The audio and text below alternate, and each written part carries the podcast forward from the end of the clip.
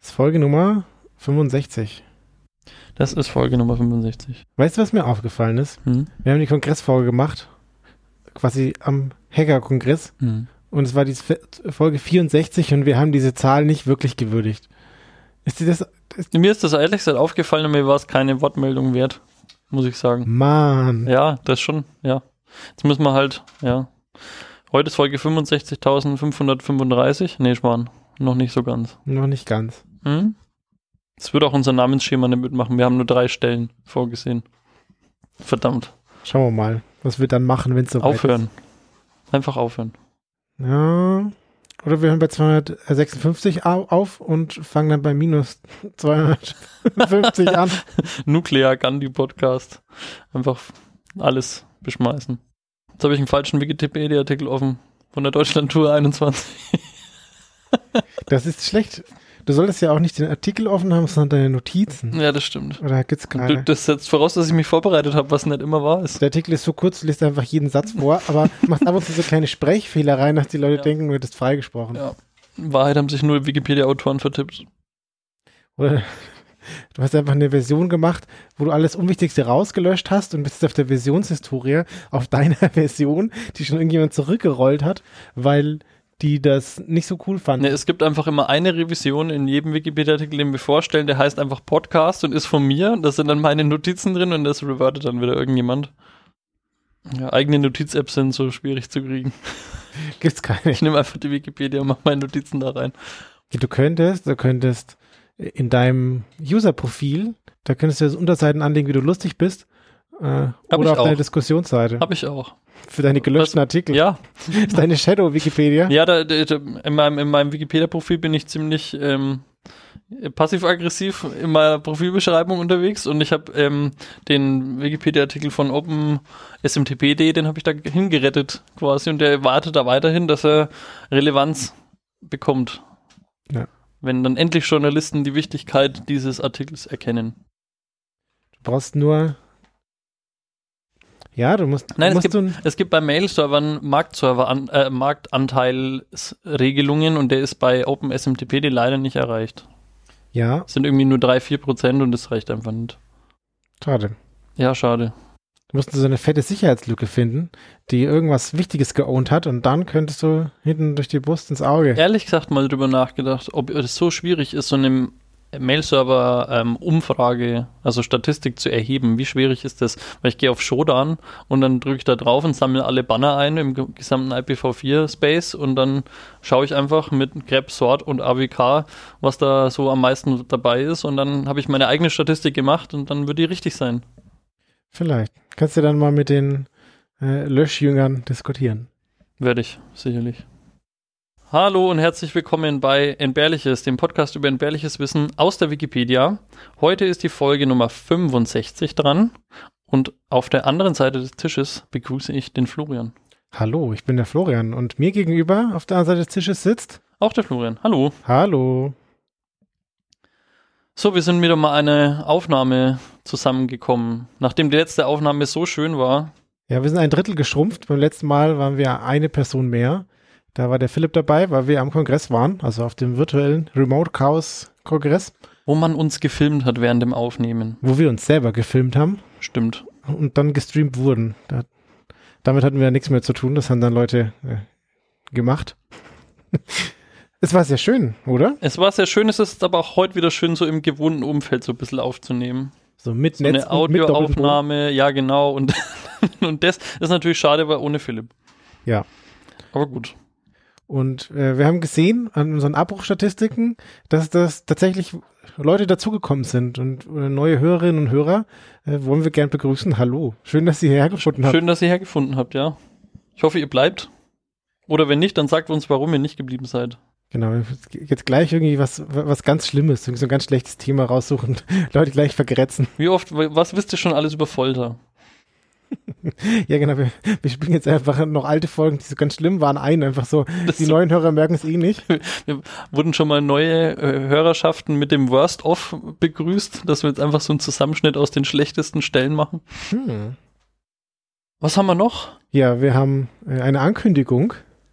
Und zwar wurden wir von einer Person, die für den Deutschlandfunk äh, Features, denke ich mal, sind das, produziert, interviewt im Rahmen einer Sendung, die heißt Lange Nacht. Und das wird eine lange Nacht der Wikipedia. Und jetzt muss man erstmal kurz das Konzept erzählen. Das ist eine Drei-Stunden-Sendung, wo. Die, genau, die Lange Nacht ist eine äh, Deutschlandfunkproduktion, die über drei Stunden geht, glaube ich. Genau. Und darin werden verschiedene Leute zu einem ähm, Thema befragt. Also halb Interview, halb Audio-Reportage, ähm, glaube Genau. ich, zusammengeschnipselt. Und wir wurden netterweise gefragt, ob wir ein Teil davon sein wollen. Genau, ein Florian Felix Wey hat uns gefragt, äh, uns angeschrieben und äh, hat uns gefunden als äh, Teil von Ökosystem, das sich mit Wikipedia beschäftigt. Das ist, wir konnten einfach schon nicht Nein sagen, weil er auch Flo heißt. Das geht einfach nicht anders. Ja, und wir haben uns auch, auch, auch geehrt gefühlt. Und äh, wann haben wir uns getroffen? War das im August? Am 26. August. Ja, und äh, seitdem äh, haben wir es geheim gehalten, dass wir da interviewt wurden. Und jetzt haben wir die Info bekommen, wann die Sendung ausgestrahlt wird. Und ja, das ist am 26. Februar Genau. um 23.05 Uhr, drei Stunden lang. Es gibt nur eine Einschränkung, weil die Sendung wird, nachdem sie online gegangen ist, nur eine Woche da bleiben, aus rechtlichen Gründen. Genau. Deswegen muss man sie, wenn man sie hören will, runterladen irgendwie auf irgendeine Weise. Das werdet ihr bestimmt selber rausfinden, wie das geht. Oder sie einfach anhören, wenn sie halt live verfügbar ist. Genau. Und deswegen kündigen wir das so früh an, damit ihr schon mal alle den Urlaub einreichen könnt. Okay. Ich finde es so geil, weil wir wissen zwar den Sendetermin jetzt, was wir aber nicht wussten oder nicht wissen so genau ist. Vielleicht wurden wir auch einfach rausgeschnitten, weil es so furchtbar war. Das könnte natürlich Und das sein. wäre super geil. Wir einfach ankündigen, ja, da sind wir vorher gefragt worden und dann, ja, alles rausgeschnitten war scheiße. Er war sehr, sehr freundlich und sehr nett, der dritte Florian. Ja, es war auch so alles so super cool und improvisiert irgendwie. Wir waren in Erlangen in der Stadt, Stadtbücherei. Stadt Stadtbücherei gestanden irgendwie so am so Stehtisch und irgendwie so alles so super zusammengezimmert. Wir haben Bücherregale vor uns und hinter uns gezogen, damit der Audio halbwegs erträglich ist, ohne Hall und ohne alles war cool. Fand ich wirklich spannend. Auch zu sehen, wie jemand das macht, der damit sein Geld verdient, so wirklich. Jetzt so professionelles Fragen stellen. Also ich habe schon gemerkt, er hat so Fragen gestellt und hat uns einfach erstmal reden lassen. Ja. Äh, und wenn ich so dafür, glaube ich, würde ich der Leute mehr so nachfragen und die ganze Zeit einstupsen. Aber das hat er gut gemacht. Ja. Aber ich habe mich auch sehr wohl gefühlt. Also ich hatte davor schon so Gedanken gemacht, hm, nicht, dass ich einen Quatsch erzähle, aber es war. Ja, vor allen. Dingen, ich glaube, an was man das am, am meisten merkt, dass das jemand professionell tut, ist ähm, einfach, dass du gar nicht merkst, dass du interviewt wirst. Und das, man hatte instant so ein Mhm. Wohlfühlgefühl und das war sehr cool. Und was wir wissen ist, dass er halt verschiedene Aspekte von der Wikipedia beleuchtet hat. Also so Community, wie das so funktioniert, was da für Streitigkeiten gibt, was für Probleme gibt, was irgendwie die coolen Sachen sind, was so drumherum geht und Geschichte. Und ja, drei Stunden lang und äh, ja. Kann ich, würde ich jetzt auf jeden Fall schon mal empfehlen, ohne dass ich schon mal einen Ausschnitt gehört hätte. Aber ich habe andere lange Nacht, lange Nachte, Nächte, Nächtere. lang, andere lange Nächte ähm, angehört. Zum Beispiel, es gibt eine Ich lange, dachte schon, du sagst hinter dir. Ich habe andere lange Nächte hinter dir, ja. Es gibt zum Beispiel eine lange Nacht der Programmiersprachen und äh, wenn man so danach sucht, findet man auch Orte, wo man das noch immer rausfinden kann, obwohl es schon länger als eine Woche her ist. Die kann ich auch empfehlen. Jawohl. Hit it, Joe!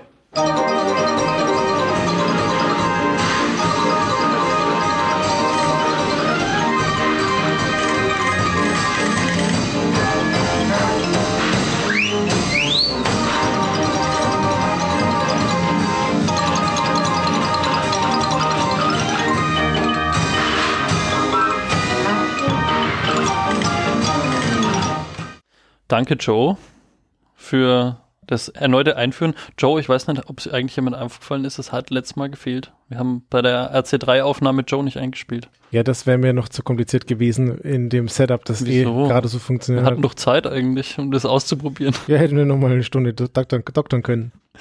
Ähm, hast du heute ein Thema dabei? Ja, ich habe was dabei Mhm. und ich hoffe, es belastet dich nicht. Es ist Ballastwasser. Ja, Und okay.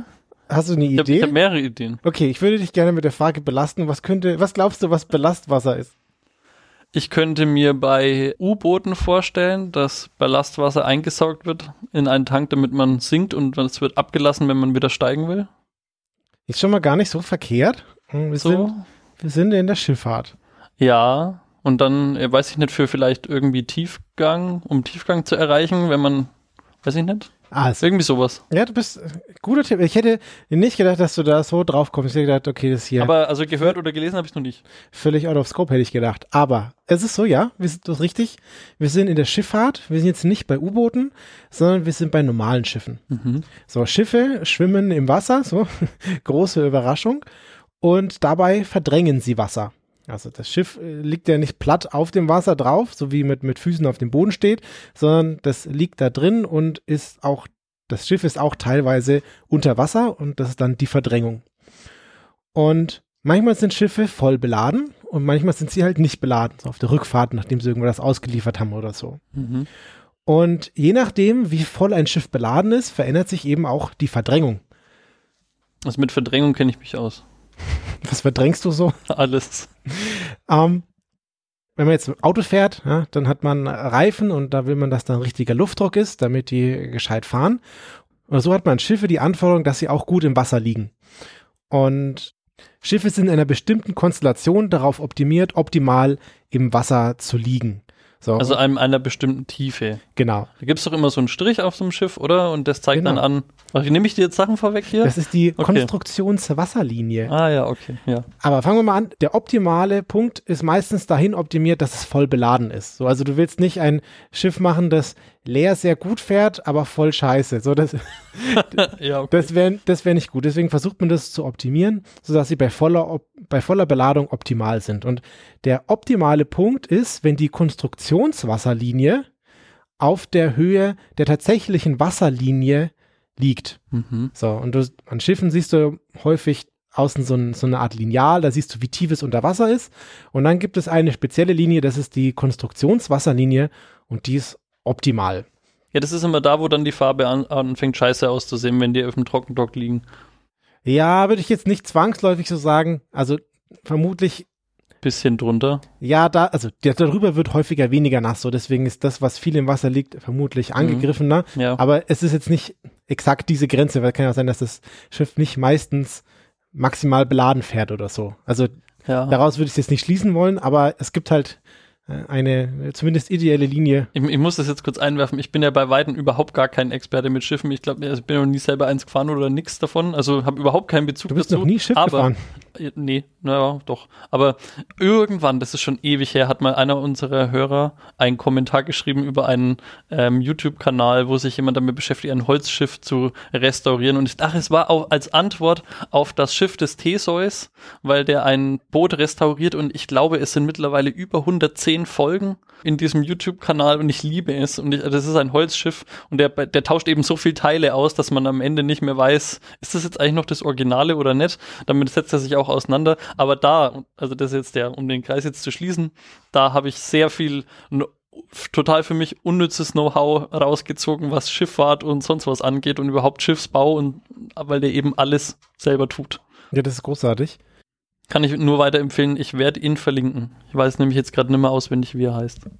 Vielleicht kennst du dann auch schon ein paar Begriffe, von denen die ich hier verwende, weil dieser, dieser Artikel ist schon ein äh, wunderbares Sammelsurium an wunderschönen Begriffen. Also ich würde gerne ja sagen, aber ich bin mir sicher einfach nein. Okay. Wahrscheinlich nichts. Also wir waren bei der Konstruktionswasserlinie und wenn das Schiff so tief im Wasser liegt, dann hat es optimalen Tiefgang. So, Mhm. Wie tief dieses Schiff im Wasser liegt, ist der Tiefgang. Und was ist denn jetzt bei wenig Beladung? Ja, das müssen wir uns überlegen. Wenig Beladung, das heißt, das Schiff liegt höher oder ist weniger tief im Wasser drin. So, und wenn man jetzt nichts dagegen tut, dann ist es so, dass es passieren kann, dass, das Bu dass der Bug, also das ist das vorne am Schiff, Mhm. dass das aus dem Hätte Wasser heraus dass das Wasser, dass es aus dem Wasser herausragt, ja, und das Heck ist wahrscheinlich, dass es tiefer im Wasser drin hängt als das Bug. Das liegt daran, weil hinten die schweren Maschinen, der Motor und der Rotorblätter sind. Aber äh, hinten ist zwar tiefer als vorne, aber auch hinten ist es zu wenig tief, also zu hoch. Und dann könnte es passieren, dass der Propeller hinten aus dem Wasser herausragt und dann kannst du nicht mehr gescheit vorfahren. Das ist natürlich blöd dann. Genau. Und was hat das für Auswirkungen? Naja, das Schiff wird dadurch auf jeden Fall schlechter steuerbar und die Fahreigenschaften werden dadurch schlechter und vor allem hat man einen höheren Kraftstoffverbrauch. So, wenn das da nicht richtig drin liegt. Und was kann man jetzt dagegen tun? Ja, man füllt Trimtanks. Mhm. Und diese Trimtanks sind in der Bilge. Okay, ja. Also, du Na hast, klar, Bilge, freilich. Hm? du hast dein Schiff und du hast unten, ich nenne es mal Außenhaut. Mhm. Und der Bereich, der oberhalb der Außenhaut beginnt, also das, was auf der anderen Seite, also du hast quasi die Außenhaut, auf der einen Seite ist das Wasser und auf der anderen Seite, der Bereich ist die Bilge. Also das ist das, das, das Innere von dem Schiff, noch bevor da irgendwie der, der Nutzplatz losgeht. Ah, okay. Also dein Lager wäre jetzt nicht in der Bilge, sondern wenn du einen, einen Raum hast, dann wäre der äh, nicht direkt mit der Außenwand verbunden, sondern dazwischen ist so eine, ist die Bilge. Mhm. So. Und genau, das ist der unterste Raum des Schiffes und ist direkt oberhalb, oberhalb der Schiffsplanken. So. Und dort sind auch Oberhalb. oberhalb der Planken. Also wenn du jetzt das Schiff von unten anschaust, ist es oberhalb. Wenn es von der Okay. Seite, dann ist es auf der anderen Seite. Okay, ja. Mhm. Und da sind eben die Trimtanks drin versteckt und da hat man häufig äh, vorne und hinten einen. So, damit du, Ach so, gar nicht so viel. Ich dachte, es ist jetzt voll verteilt über das ganze Ding. ja, es gibt verschiedene. Ja. Ähm, in dem Fall hast du quasi vorne und hinten eins, weil dann kannst du, weil wir ja gesagt haben, dass das Schiff vorne zu hoch ist und hinten auch ein bisschen zu hoch. Und dann kannst du quasi vorne das, das, äh, das vorne senken und du kannst das Heck senken, Mhm. indem du die befüllst. Und jetzt kommt der Praxistipp, falls du mal in die Bredouille kommst, Mhm. unbedingt immer den Trimtank komplett voll machen oder komplett leer machen, weil sonst fängt es bei Seegang an zu schwappen und dann äh, verlierst du Ach das so. Gleichgewicht in deinem Schiff. Das wäre nicht so gut. Ja. Außer ich fahre halt leer.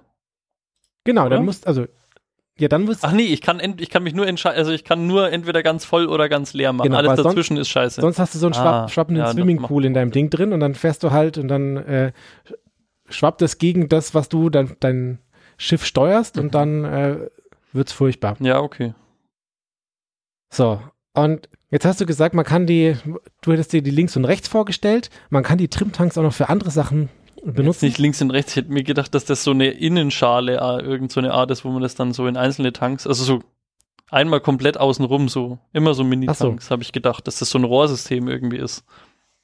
Dass Äh, nur zwei vorn und hinten jetzt reichen, habe ich nicht, also habe ich mir so nett vorgestellt, weil ich gedacht habe, naja, vielleicht dachte, dass das wichtig ist, dass es möglichst gleichmäßig verteilt ist, aber anscheinend ist egal. also ich kann mir auch vorstellen, dass da mehrere kleine Tanks sind und dass du das dann vielleicht elaborierter hast, äh, je nachdem, wie tief du das jetzt, wie, wie, wie sehr du dein Schiff tiefer legen möchtest. Und Unterbodenbeleuchtung nicht vergessen. Ja, aber im Wesentlichen hast du vorne und hinten einen Bereich, in dem du so Trimtanks hast. Mhm. Witzig, es gab von der, oder es gibt von der US-Kriegsmarine ein Landungsschiff. Ein Landungsschiff ist so ein Schiff, das hat vorne so ein, so ein Loch und dann können da so Panzer reinfahren. Das ist so ein bisschen der Flugzeugträger für Schiffe. Und die haben die Trimtanks so benutzt, dass sie das Schiff so stellen können, parallel zum Ufer, damit du besser da reinfahren kannst. Also sie stellen das, Ah, das Schiff schräg, aber dafür ist es dann so wie das Ufer und dann kannst du da perfekt reinfahren. Das ist irgendwie Cool. sicherer. mhm. Und jetzt hast du bestimmt schon entdeckt, was in diesen Trimtanks drin ist. Denke Wasser. Nein, es ist Ballastwasser. Ah ja. Ja, es ist, Das wissen ja auch die wenigsten. Die Titanic hat ein bisschen viel Ballastwasser mitgenommen. ja, das ist richtig, obwohl es voll beladen war. Ja, Und jetzt schaust du mich bestimmt so an, warum habe ich jetzt so viel über Ballastwasser geredet? Das ist einfach nur Wasser, oder? ja, ich vermute das, weil man kann das dann bestimmt einfach unterwegs einsaugen, oder nicht? Genau. Die Frage ist, wo kommt das Wasser her? Ja, das Wasser kommt aus der Umgebung, wenn du das Schiff vollpumpst. Und wenn, wenn du das Schiff der leer pumpen möchtest, dann äh, pumpst du es einfach wieder raus. Weil es ist einfach erstmal nur ganz normales Wasser, was bei dir im, im Hafen liegt oder Mhm. halt einfach im Meer liegt. So. Jetzt musst du bedachten, du fährst irgendwo los, deswegen füllst du dein, deine Trimtanks mit Ballastwasser voll, fährst irgendwo hin und dann pumpst du sie wieder leer. Nur Mhm. das Wohin, das ist halt im Zweifelsfall ganz woanders. Und jetzt kommen wir zu dem spannenden Teil. Wir unterhalten uns über die ökologischen Folgen von Ballastwasser. Ah, okay, ich verstehe. Im Zweifel saugst du da Zeug ein und dann bringst du da, ähm, Genau, wie sagt man das, Natur und Gleichgewicht auseinander. ganz genau. Ach du Scheiße, ja, okay, krass. Mhm. Also zum einen kannst du natürlich da irgendwie so Schmieröl oder so ein Quatsch drin haben. Das ist dann auch Kacke in deinem Ballastwasser, weil du das irgendwie nicht richtig reinigst. Aber im Wesentlichen geht es darum, dass du in deinem Ballastwasser irgendwelche Organismen von dem Ort, an dem du es einsaugst, mitnimmst und irgendwo anders wieder rauslässt. Gut, viel von dem Zeug, was du da einsaugst, stirbt in der Zeit, weil sie haben einen Nahrungsmangel, die Wassertemperatur verändert sich Ja. und äh, das Salzgehalt ist vielleicht irgendwie unpassend. Aber einiges überlebt auch. Und das lässt du dann ganz woanders raus und do- dort sind die Organismen halt nicht heimisch und nicht natürlich. Und herzlich willkommen bei der Kröte des Meeres. Ja, du hast jetzt, also in, Ja. nach Australien haben wir Kröten eingeschleppt und mit Ja. diesen Schiffen und ihrem Ballastwasser schleppst du jetzt andere Dinge irgendwo ein. Hast du irgendeine Vorstellung davon, wie groß die Einlass- oder Auslassschleusen für so einen Trim-Tank sind? Ah, das habe ich leider nicht. Also ich, ich frage mich, ob das so ein paar Zentimeter sind oder ob da so ein Mensch reinpassen könnte. Ich habe ich hab, ich hab ein paar Tiere dabei, die wir mitgenommen haben. Ah ja, okay, sehr gut. Nee, weil das wäre für mich wieder so ein typischer Anlass, wo irgendein Brite, also ich finde, das passiert immer irgendwelchen Briten, dass die, wird. dass die, ja, wirklich, also dass die irgendwie besoffen irgendwo reinfallen oder irgendwo in einen Flug buchen oder so und dann wachen die, ohne sich an irgendwas zu erinnern, in der Türkei auf oder so. Das ist irgendwie immer irgendwelche Briten. Oder auch, da gab es auch Typen, die irgendwie mit dem Zug nach, wohin? Weiß nicht Das mehr weiß genau. Irgendwo hingefahren sind, konnten sich einfach nicht erinnern, sind in dieser Stadt einfach am Bahnhof aufgewacht und wussten nicht mehr, wie sie hinkommen. Großartig. Das ist einfach, ja, Kurz mit der Transsibirischen Eisenbahn gefahren. ja gut. Das ist halt ein Scheißkater, wenn du in der transsibirischen Eisenbahn aufwachst. Ui. Also, wir haben jetzt unsere Organismen im Ballastwasser und lassen das ab. Ja, manche Organismen sterben unterwegs, manche überleben die Fahrt, manche überleben am neuen Ort, manche davon vermehren sich und manche leben dann da ganzjährig und siedeln sich da an. So, und äh, diese Art von Umsiedelung nennt man Neozen und das ist die Ansiedlung in neuen Gebieten durch Einflussnahme des Menschen. Und das ist das, ist aber nicht jetzt Wassertank-spezifisch, das ist einfach generell der Der- Ausdruck, oder? der Begriff ist nicht wassertankspezifisch, Ja. ähm, aber Wie heißt es nochmal? Neozen. Kenn ich nicht. Ich habe es davor auch noch nie gehört. Mhm. Und jetzt habe ich ein paar Beispiele dabei. Und zwar gibt es die asiatische Muschel. Ja, die kommt überraschenderweise aus Asien. Sie- Lass Und- mich raten, sie kommt nicht nur da vor jetzt. Ja, die findet auch große Verbreitung in Süd- und Nordamerika an der Westküste. Und dort hat sie keine natürlichen Feinde. Und sie wandert die Flüsse dort stromaufwärts. Und da, dort vermehrt sie sich dann massenhaft und verstopft dort Durchflüsse und Kraftwerksanlagen. Ist voll krass, Ja. oder? Ja, also ich habe mir gerade noch gedacht, also das Beste, was passieren kann, ist, dass äh, der Organismus hat in der neuen Umgebung überhaupt keine Überlebenschance, er hat super hart natürliche Feinde und wird einfach komplett auffressen gleich. Dann hast du Glück gehabt, dass der keine natürlichen Feinde hat, ist natürlich jetzt dann blöd. Dann gibt es auch die Rippenquallen. Mhm. Das kann man mal googeln. Die haben ein, äh, die sehen eigentlich sehr schön aus. Du musst dir so ein bisschen vorstellen wie so ein Regenschirm, der durchsichtig ist. Mhm. Und dann hast du so in den Speichen so LED-Streifen in bunt. Und das Foto der Wikipedia sieht ungefähr genauso aus. Okay. Und äh, diese Rippenquallen, die wurden ins Kaspische Meer eingeschleppt. Und äh, die haben sich dort angesiedelt. Und das Problem ist, die fressen Plankton. Und dadurch stehen sie dann in Nahrungsmittelkonkurrenz zu den ansässigen Meerestieren. Und deswegen ist dort dann der Fischfang signifikant zurückgegangen. So, finde ich auch irgendwie mega krass. Jetzt hatten wir Tiere, also wir hatten jetzt schon eine äh, Rispenqualle und die, äh, gut, die asiatische Muschel ist jetzt nicht so riesig, die Rispenqualle ist schon ein wenig größer. Und jetzt haben wir aber auch Einzeller. Also du saugst auch Algen ein und dann kannst du die Algenblüte gewinnen. Die Algenblüte ist, wenn du eine Alge irgendwo einbringst und sie sich dort dann massenhaft vermehrt. So, das sieht dann, es gibt dann irgendwie allen möglichen Farben, aber das häufigste ist, dass du einfach irgendwie so komplett grünes Gewässer hast, wo dass da oben so ein Schleim drauf ist oder so. Und das Problem ist, dass diese Algen dann Giftstoffe produzieren und dadurch sterben die Fische und außerdem vergiften sie die Muscheln und die Menschen essen die Muscheln und dann sind auch Menschen, weiß nicht, ob sie dadurch instant sterben, Ja, aber es so ist auf jeden geil Fall auf nicht jeden gesund. Fall. Mhm. Ja. Und das größte verschleppte Tier, was man dadurch herausgefunden hat, also das größte verschleppte Tier mit Ballastwasser, ist die chinesische Wollhandkrabbe. So ein geiler Name schon. Ja. Und die hat einen quadratischen Rücken, der ist siebeneinhalb Zentimeter lang und breit. Quadratisch. Und So, d- zwei D-Würfel. Was? Zwei T-Würfel. Ein 2D-Würfel. Ach, Hat zwei man doch schon mal. Ja, aber sie hat auch lange Beine und zwar 30 Zentimeter Beine. Also sie ist mit, mit Beinen 30 Zentimeter breit. So, und das heißt, äh, diese Art von Tier wurden auch schon mit Ballastwasser mitgeschleust.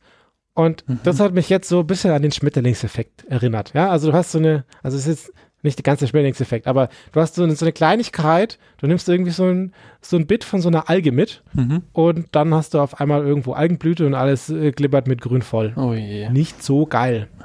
Ja, Globalisierung regelt. Ja. Globalisierung regelt. Früher war es so, man hatte Handelsschiffe, also man hat noch immer Handelsschiffe und die Charterraten und die Frachtpreise waren sehr hoch. Deswegen sind die Schiffe früher immer möglichst mit sehr hoher Geschwindigkeit gefahren, damit sie dann eine kurze Reisedauer haben, damit sie dann dort den nächsten Auftrag annehmen können und so mehr Geld verdienen. Wenn die Reisezeit kürzer ist, dann reichen die Nährstoffe in dem Ballastwasser auch länger und die Tiere, die es nur äh, drei Tage überleben würden, äh, überleben natürlich, wenn man nur zwei Tage unterwegs ist, als wenn man eine Woche Ja. unterwegs ist. Das heißt, durch die schnelleren Schiffe, durch den größeren Handel, ist es dazu gekommen, dass deutlich mehr Organismen überlebt haben und das hat das ganze Problem schlimmer gemacht. Mhm. Aber es gab die Schifffahrtskrise 2008 und die waren dann gekoppelt mit höheren Kraftstoffpreisen. Und die haben dafür gesorgt, dass die Räder langsamer gefahren sind, weil es weniger Kraftstoff verbraucht. Und das macht das Ganze natürlich günstiger, also vom Kraftstoffpreis her. Mhm. Und durch die Schifffahrtskrise an sich gab es nicht so viele Aufträge. So, das heißt, es war okay, wenn du da langsamer unterwegs bist, weil du wartest dann eh in der, in der nächsten Stadt oder im, im nächsten Hafen und da hast du dann vielleicht auch Anliegegebühren, die du auf dem Wasser nicht hast und die Crew musst du eh bezahlen. Und deswegen ist man langsamer gefahren. Das hat dafür gesorgt, dass man eine längere Reisezeit hat Ja. und äh, dadurch sind mehr Organismen abgestorben. Also die Schifffahrtskrise Also das heißt, das heißt, ähm, die Evergreen im Suezkanal wollte einfach nur wirklich auf Nummer sicher gehen, dass die da. Das, das kann sein, ja. Da da auf jeden Fall kein Brackwasser mehr am Start. Genau, mehr Organismen sind dadurch gestorben. Jetzt habe ich einen kleinen äh, Einschub.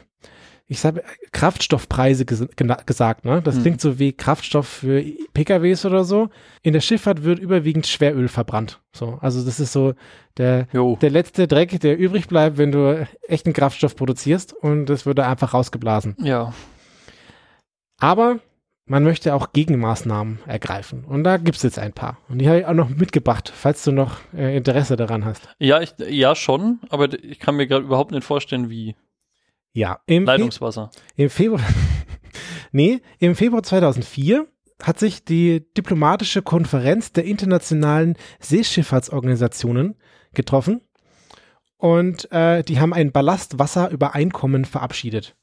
So, in Häfen darf man, also in Häfen, die liegen häufig an Mündungen von Flüssen und so weiter, da darf man nur dann Ballastwasser abgeben, wenn bestimmte Grenzwerte eingehalten werden. So, das ist ein, okay, das ist schlimm, das ist jetzt nicht ganz so schlimm.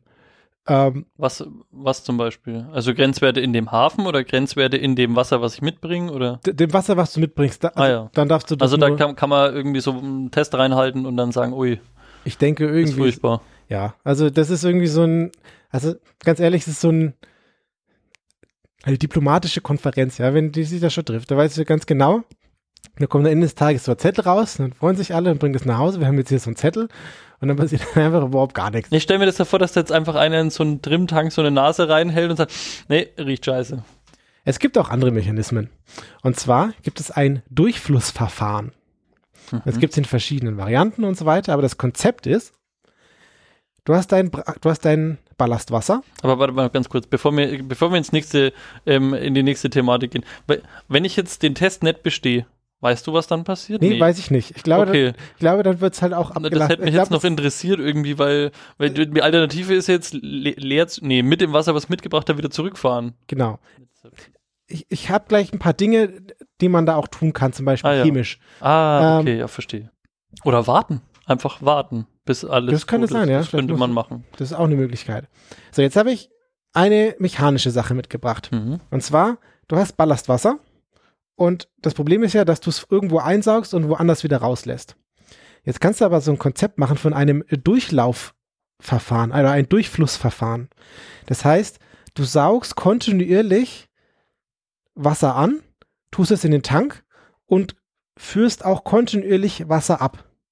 Das heißt, wenn du dann dein, dein Ballastwasser tust du nicht einmal über den Ozean transportieren und auf einmal ablassen, sondern du saugst es an und lässt es auch quasi gleich wieder raus. Das heißt, du verschleppst die Organismen nur ein paar Kilometer und äh, das also ist dann permanent halt. Das ist so ein. Genau. Ja. Du nimmst immer, genau, du hast dann nicht einen Versatz von ein paar tausend Kilometern, sondern nur von äh, zwei Kilometern. Das ist oder so. smart. Das ist richtig smart.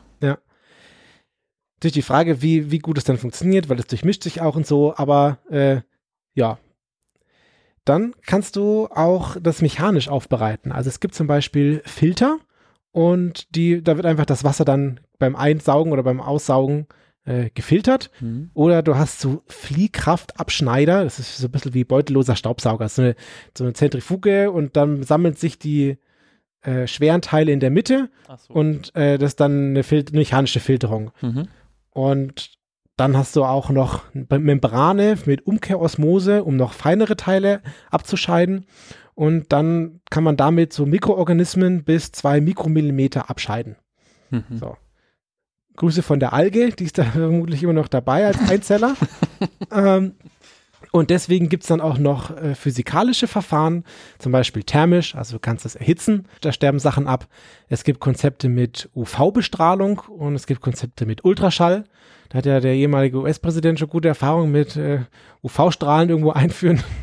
äh, Was? Erinnerst du dich nicht mehr, dass der, dass der ehemalige US-Präsident äh, UV-Strahlen in den Körper einführen wollte, um Corona Ach zu Gott, nee, das habe ich komplett verdrängt. Okay, ja. Nee, also du kannst UV, du kannst dein Wasser UV bestrahlen, du kannst es mit Ultraschall äh, penetrieren und dadurch stirbt dann auch noch mehr ab. Und dann bleibt noch die chemische Keule, du kannst es mit Ozon oder mit Chlor oder anderen Dingen, kannst du dann dein äh, Wasser restlos abtöten. Das ist krass. Ich kann mir das nicht vorstellen, dass das so, dass so wenig Wasser so viel Unterschied macht. Und das fand ich so völlig faszinierend im. Artikel. Ja, ja. So, ich, Ich meine, wie viel Liter werden das sein? Oder wie, wie, wie, wie viel Kubikmeter ist so ein, so ein Tank groß? Weiß man nicht. das weiß ich leider nicht. Aber du musst dir vorstellen, dass du Ja, du musst schon ein ganzes Schiff tonnenweise Genau. damit absenken. Das wird schon nicht so wenig sein. Aber im Verhältnis zum Ozean ja. schon nicht so viel. Aber der Ozean schafft auch nicht mal eben in ein paar Wochen über den Atlantik zu reisen. Hm. Ja. Genau. Das war mein Ballastwasser und wir haben dem Dr. Karl-Heinz Hochhaus äh, 52,5 Prozent des Artikels zu verdanken und für den Trimtank haben wir eine IP 74,8 Prozent zu verdanken. Jawohl. Danke. Ja. Cool.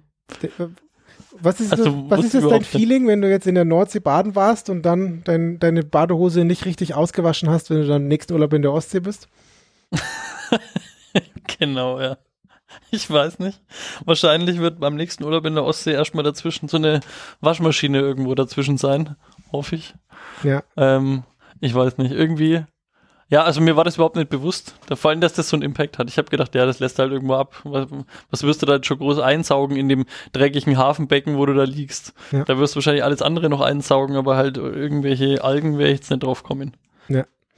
Ich fand es auch völlig spannend. Das Thema ist auch völlig eskaliert. Ja. Ich hatte das Ballastwasser und dachte mir, ja, okay, ja, hm, witzig. Und dann habe ich mal nachgelesen, wie das funktioniert und dann Ja. äh, ist immer größer Ich habe geworden. kurz überlegt, ob noch eine, eine, eine Kurve zum ähm, äh, Rettungsöl kommt. oh, Oder das wie- wie hieß das? Wellenberuhigungsöl. Wellenberuhigungsöl. Das hatte ich schon wieder ganz vergessen. Das ist ja auch ewig her. Es war immer noch in der Pandemie. Scheiße. Ich glaube, 90 Prozent unseres Podcasts kamen in der Pandemie. ja, stimmt. Juli, Juli 19 angefangen. Na gut, Dann trinke ich Okay. jetzt mal einen Schluck von meinem Bier und sorge dafür, dass es nicht zu Boah. Ballastwasser wird. meins ist leer. Ja, danke für dein Thema erstmal. Gerne. Und dann würde ich mich freuen, wenn du mir auch was mitgebracht hast. Das habe ich, das habe ich und das ist ja was komplett anderes. Ich habe dabei den klugen Hans. Der kluge Hans. Das ich kenne Lang, Langer Johann kenne ich, aber gibt's nicht, Ein ne? reiner Langhans, den könnt ihr kennen. Also der kluge Hans hatte keine Kommune in Berlin. Der kluge Hans ist ein Pferd.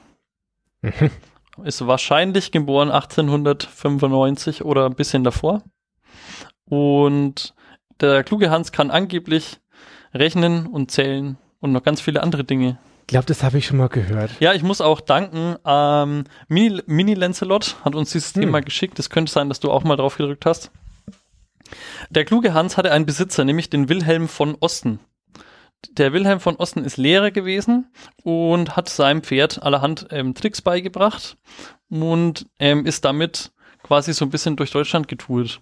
So, der Pädagoge von Osten war jetzt auch ehrlich gesagt ziemlich überzeugt von seinen Fähigkeiten als, Mhm. ähm, als, als ja, Tiertrainer oder als Lehrer, glaube ich, generell. Pferdeflüsterer. ja, genau. Scheiße. Oh fuck, da gab es ja auch mal einen Film. Ähm, so hat er über die Zeit seinem Pferd beigebracht, allerhand tolle Tricks, nämlich unter anderem arithmetische Aufgaben lösen. Okay.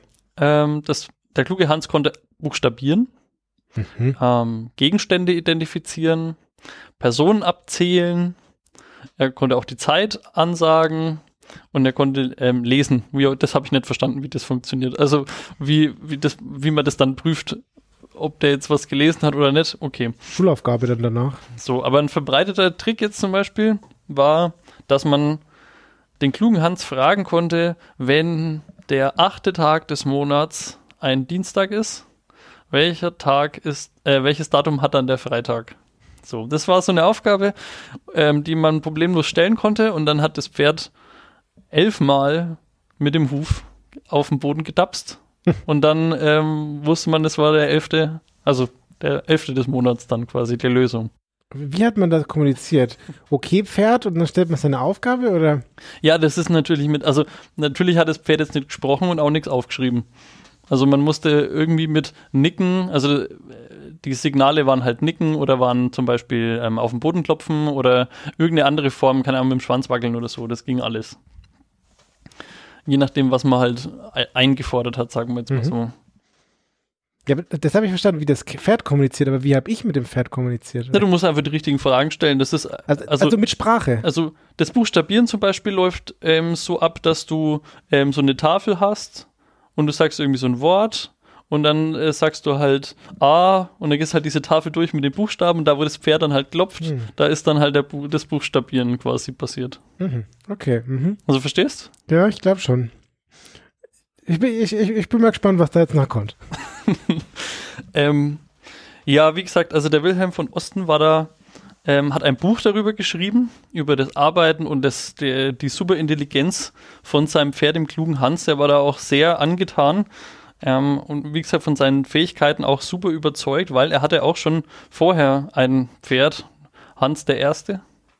Den hat er auch schon Sachen beigebracht. Das ist eigentlich sauwitzig. Stell dir mal vor, du bist Hans der Erste und der, der Hans, der nach dir kommt, ist Hans der Kluge. das ist doch auch geil eigentlich. Danach kommt der Hans, der den nicht mag. So. Ähm, so, dieses Buch, also ähm, wurde dann halt verbreitet und auch ähm, gelesen von diversen Wissenschaftlern, die sich natürlich auch gefragt haben, wie funktioniert das? So, und dann haben die einer von den Wissenschaftlern, Oskar Pfungst, der hat ein- eine, sagen wir mal, also in zur damaligen Zeit eine Amazon-Review hinterlassen Mhm.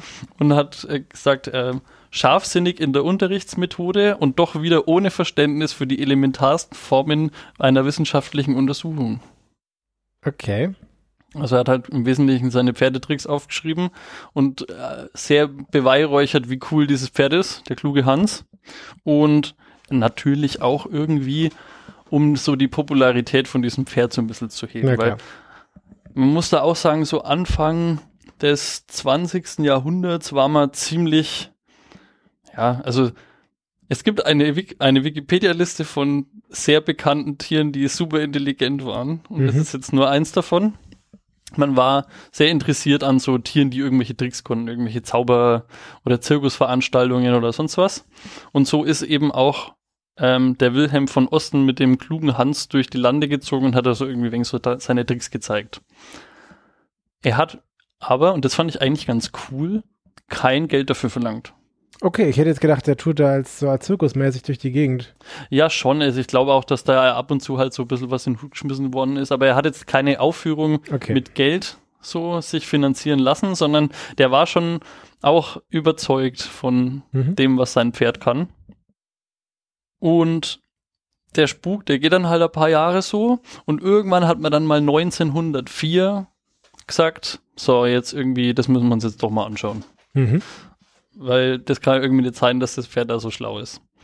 Und man wollte jetzt dem Ganzen auf den Grund gehen und hat eine 13-köpfliche wissenschaftliche Kommission einberufen unter der Leitung eines Karl Stumpf. Der war seines Zeichens philosophischer Professor an der Preußischen Akademie der Wissenschaften und hat Kollegen, also auch Studenten von seinem Kurs Mhm. damit eingeladen, das jetzt zu untersuchen, was dieses Pferd so kann. Okay, eigentlich ein witziges Praktikum.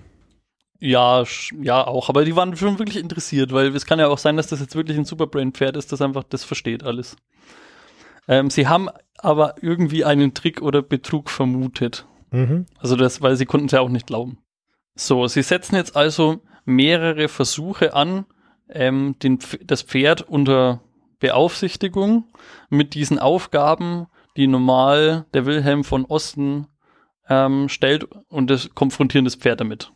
Also selbe Aufgaben und man stellt fest, der kluge Hans antwortet genauso auf die Fragen, wenn ein Fremder die Aufgaben stellt Mhm.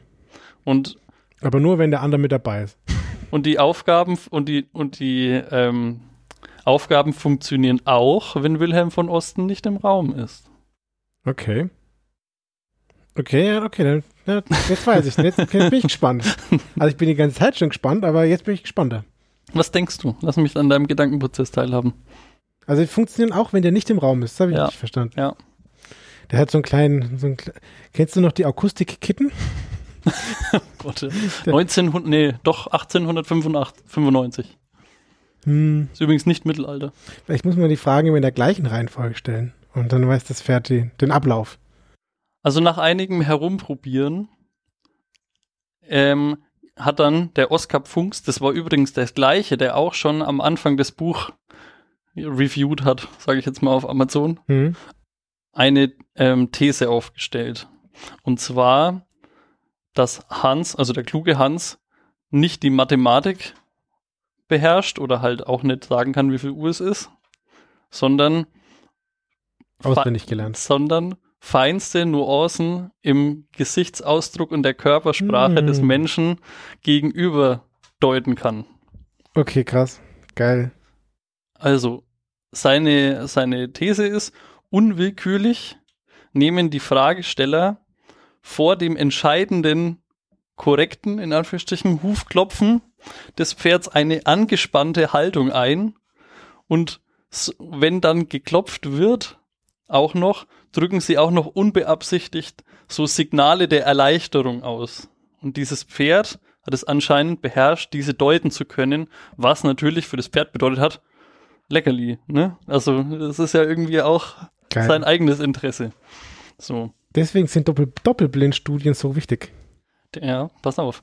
Der, der kluge Hans hat also in 90% der Fälle die Ergebnisse durch das Lesen von Gesichtsausdruck und Körperhaltung ähm, richtig ablesen können und sich somit seine eigenen Leckerlis verdient. Wie geil ist das einfach? Also, äh, das ist halt trotzdem noch ein Pferd. Also, äh, weil ich meine, ich finde Mhm. auch ehrlich gesagt, dass der Artikel oder beziehungsweise der Name des Pferds ist nicht falsch, weil das ist trotzdem irgendwo der kluge Hans Ja. wenn du es so willst. Es kann halt nur nicht das, was man ihm unterstellt. So. Jetzt sind wir bei per Anteile durch die Galaxis.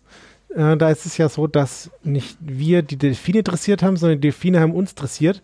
Nämlich, wenn die Delfine ein Kunststück machen, dann füttern wir sie. Man ist nicht Mäuse? Nee, Quatsch. Nee, es waren Def nee, hast du recht. Ja, Delfine. ja. ja, sehr geil. Das funktioniert natürlich nur, und so hat man es dann, oder so hat er es dann auch im letzten Endes herausgefunden, wenn auch der Fragesteller die Antwort weiß auf die Frage, die man stellt, weil sonst kannst du ja nicht erleichtert sein oder halt, ähm, ja, im Nachhinein eh nicht, aber halt quasi Mhm. angespannte Haltung haben, wenn jetzt müsstest du eigentlich mit den Hufen klopfen. So. Ja, geil. So. Leider, leider, leider ist das niemals auf äh, Film oder sonst wie dokumentiert worden. Also Hm, schon ja. durch auf, äh, so Aufschreiben halt normale Dokumentation zu der Zeit, aber wir haben jetzt keine Filmaufnahmen, wo wir das mal anschauen könnten. Ja, schade. Man bräuchte jetzt einen, einen, Pro- also einen, einen Testleiter, der nicht rechnen kann. aber einer, der nicht weiß, wie viel Uhr es ist. Ich meine, wie gesagt, oder buchstabieren, na gut, buchstabieren sollte jeder der Wissenschaftler können, halbwegs zumindest. Ja. Witzig, ja? Okay. So, was war jetzt die Reaktion von Wilhelm von Osten eigentlich? weil der war ja echt super verliebt in sein Pferd und der hat ja auch, also das ist ja eigentlich quasi, also Weltwunder, was der kluge Hans kann. Und der Wilhelm war am Anfang super verärgert und dann war auch richtig sauer auf den Hans, also sein Pferd. Und ja, das Weil hat das, ihn, Pferd, das Pferd hat ihn betrogen, oder? ja, ne, der war irgendwie einfach enttäuscht auch. Warum kannst du das jetzt nicht so? Und nach und nach ist aber der Ärger anscheinend wieder so ein bisschen verflogen und der, er hat das irgendwie das alte Vertrauen in sein Pferd so zurückerlangt so. Also er hat irgendwie wieder angefangen, an, doch an die Intelligenz, obwohl es offensichtlich widerlegt worden ist, zu glauben und lässt danach keine Experimente mehr mit dem klugen Hans zu. Ähm, wenn man ihn direkt konfrontiert mit den Tatsachen der, der, der Experimente, wird vehement äh, widersprochen beziehungsweise einfach ignoriert. Mhm. Und das hält ihn auch jetzt nicht davon ab, weiterhin durch die Lande zu ziehen mit seinem Pferd und eben diese Tricks fortzuführen. Aber, also was ich so cool finde, ist, er glaubt ja auch selbst dran so. Ja. Ich find's Er, süß. er, er will Ich es nicht. Er will, süß. ja, genau, das fand ich nämlich auch so toll. So, die leider ist jetzt die süße Geschichte hält jetzt nicht mehr so lang an. Der Wilhelm von Osten stirbt 1909, Mhm. also fünf Jahre nach den Experimenten und Hans wird verkauft und zwar an Karl Krall. Der äh, den klugen Hans zusammen mit zehn anderen Pferden, zwei Eseln, ein Pony und einem Elefanten in ein von ihm sogenanntes geheimes psychologisches Labor Laboratorium bringt Ach je.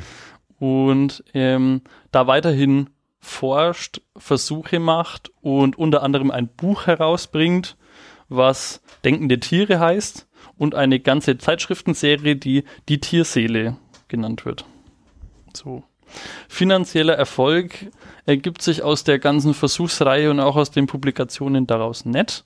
Okay. Aber 1916 gibt Karl Krall dann die Arbeit auf und die Tiere des Laboratoriums werden zum Einsatz an der Front im Ersten Weltkrieg herangezogen. Als Mathematiker. Nein, Schmarrn, keine Ahnung. Ballistische Berechnungen. Stell dir das vor, einfach an so einer, an so einer Kreidetafel. Da, wer kennt die Atomcodes? Ja, nur der kluge Hans. Auf wie viel Grad soll ich denn den Mörser einstellen? Und dann der klopft dreimal. 99999. Na gut.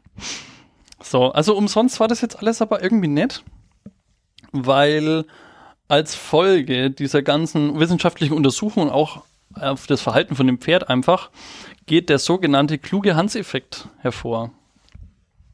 Und er gilt als sehr wichtige Erkenntnis in der Wissenschaftsgeschichte, speziell für die experimentelle Psychologie, die dem Ganzen so ein bisschen den Durchbruch verhilft, weil einfach man sich bewusst wurde, was die unbewusste Beeinflussung von dem Tester, von dem Fragensteller, von ja halt einfach dem Wissenschaftler, der die ganze Thematik untersucht, Ja. so bewusst geworden ist. Und das ist quasi der kluge Hans-Effekt ist heute noch ein Begriff, den man da kennt. So. Und du hast gerade schon gesagt, wie kann man diesen Effekt jetzt umgehen? Doppelblindstudien zum Beispiel, wo auch der Fragesteller nicht weiß, was jetzt die richtige Antwort wäre, oder sogenannte unaufdringliche Messungen. Weil das ist ja, also das ist jetzt noch ein anderer, das ist jetzt der Interviewer-Effekt, der, den kennt man auch, wenn man sich ein bisschen mit Marktforschung äh, so auseinandersetzt, sage ich jetzt mal, dass man halt quasi möglichst alle Effekte beiseite schiebt, wo der der Befragte quasi ablesen könnte, was will der eigentlich gerade von mir hören, so. Also weil Man möchte gefallen im Interview oder so. Genau, man möchte gefallen, man möchte irgendwie den Vorgaben entsprechen oder auch der gesellschaftlichen Norm oder was auch immer. Ja, und so hat der kluge Hans-Effekt jetzt nicht nur in der Zusammenarbeit mit Tieren, sondern auch mit Mensch zu Mensch quasi ähm, ein, ein, ein Takeaway. Und das fand ich dann ehrlich gesagt so einen schönen Gesamtbogen, dass ich das als den Artikel heute ausgewählt habe. Das ist wunderschön. Ich bin noch nicht drauf gekommen. Das hat mich, also ich war am Anfang super skeptisch und dachte ich mir, Mhm. okay, ich bin gespannt, aber auf, darauf, dass das, dass das der Zusammenhang ist, hätte ich jetzt nicht gedacht. Also ich hätte, ich war wirklich, ich dachte wirklich, es hängt mit dem, dem Besitzer von dem Pferd zusammen. Ich Da- auch. Also nicht, dass Ja. der, also am Anfang dachte ich, ja gut, da hat er irgendwie so einen Trick, aber dass der jetzt von seinem Besitzer da irgendwie die Vorfreude erkennen kann, okay, aber wenn es mit irgendwelchen random Leuten geht, das finde ich schon echt geil. Ja.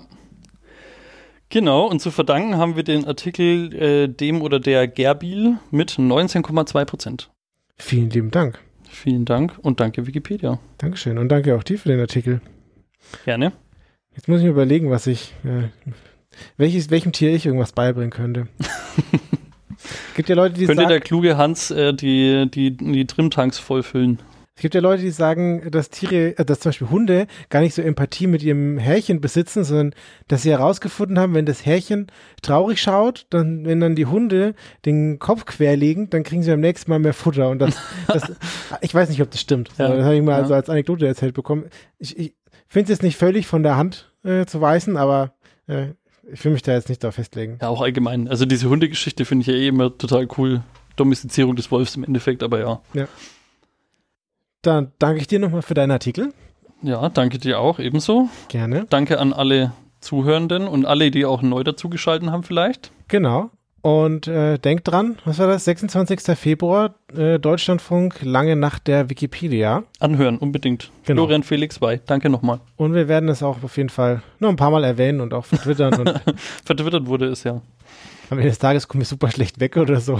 nur, nur so unsere Versprecher. Wenn so ganz wirr Es gibt auch die dunklen Seiten der Wikipedia, wo zwei Idioten alle zwei Wochen zwei Themen vorstellen. Und glauben, sie wären witzig. In dem Sinne, bloß nicht lachen. Bis dann. Ciao, ciao. Dann, ciao.